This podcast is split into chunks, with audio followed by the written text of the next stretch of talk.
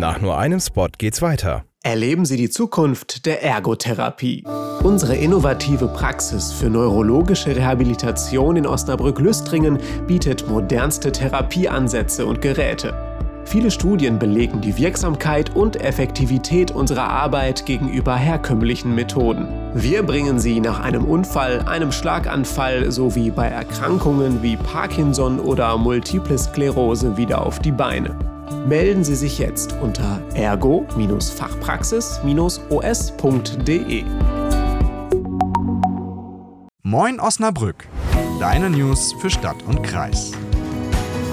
Guten Morgen und moin nach Osnabrück und ins Umland. Wir starten in den Dienstag. Heute ist der 28. November. Ich bin Elena Werner.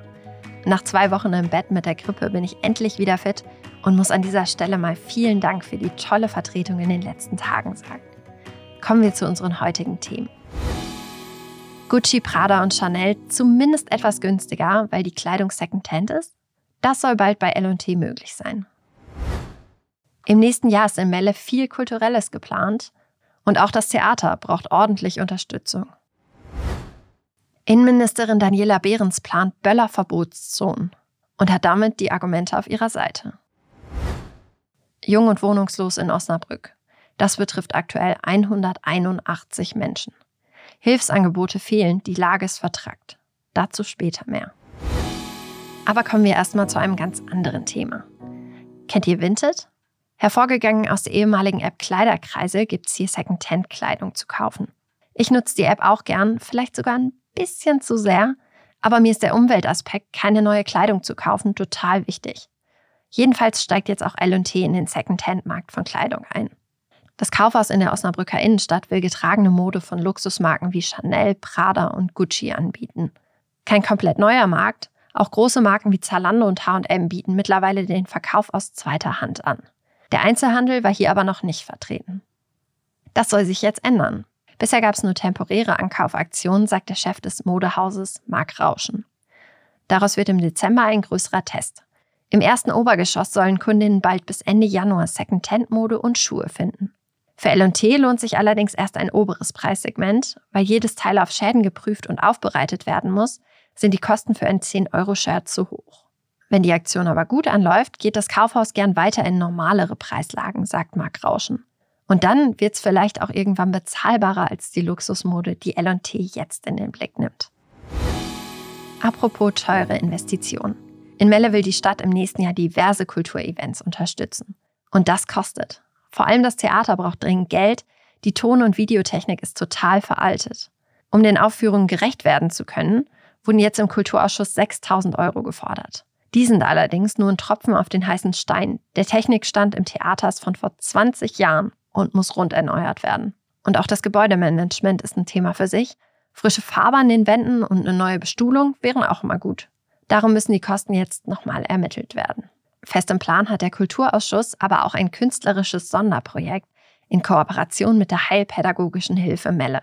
Und der Wochenmarkt bekommt bald ein eigenes Logo, um besser werben zu können. Auch das Spätsommerkonzert will die Stadt unterstützen, genauso wie die Rathaustreppenkonzerte, Fabelhaftes Melle und viele weitere Veranstaltungen. Ziel ist es, dass die Innenstadt lebendig bleibt und es Touristen nach Melle zieht. Viel los im nächsten Jahr. Und bevor das nächste Jahr anbricht, schauen wir noch auf Silvester. Noch etwa einen Monat bis dahin und viele von euch freuen sich bestimmt wieder darauf, sich das Feuerwerk ansehen zu können. Gehört ja auch irgendwie dazu.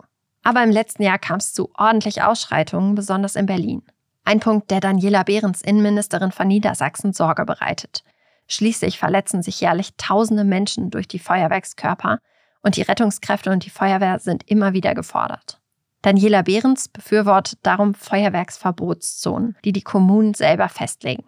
3245 Einsätze der Polizei gab es in der letzten Silvesternacht in Niedersachsen. Darum hofft sie jetzt, die Zahl damit begrenzen zu können. Weitere Argumente für Verbotszonen sind übrigens auch die enorme Schadstoffproduktion, der entstehende Müll und natürlich der hohe Stress für Menschen und besonders für die Tiere. Was ist eure Haltung dazu? Wollt ihr böllern? Dann schreibt uns doch eine Mail an moinos.fragen-podcast.de. Und während ihr vielleicht euer Geld schon spart, um für Silvester so einige Feuerwerkskörper kaufen zu können, gibt es in Osnabrück viele Menschen, die nicht mal ein Dach über dem Kopf haben. Meine Kollegin Sandra Dorn hat darüber mit der Stadt gesprochen. Sandra, wie ist die Lage in Osnabrück? Die Zahl der Wohnungslosen in Osnabrück ist in den letzten Jahren immer weiter gestiegen, auf mindestens 500 aktuell. Und darunter sind eben auch viele junge Menschen. 181 junge Männer und Frauen haben sich seit August letzten Jahres an die Stadt gewandt und haben gesagt, sie leben in prekären Wohnverhältnissen und brauchen Hilfe. 181 Menschen. Und die Stadt stellt genau zwei Plätze, die natürlich dauerhaft und monatelang belegt sind. Das reicht hinten und vorne nicht aus. Ist es der Stadt nicht aufgefallen?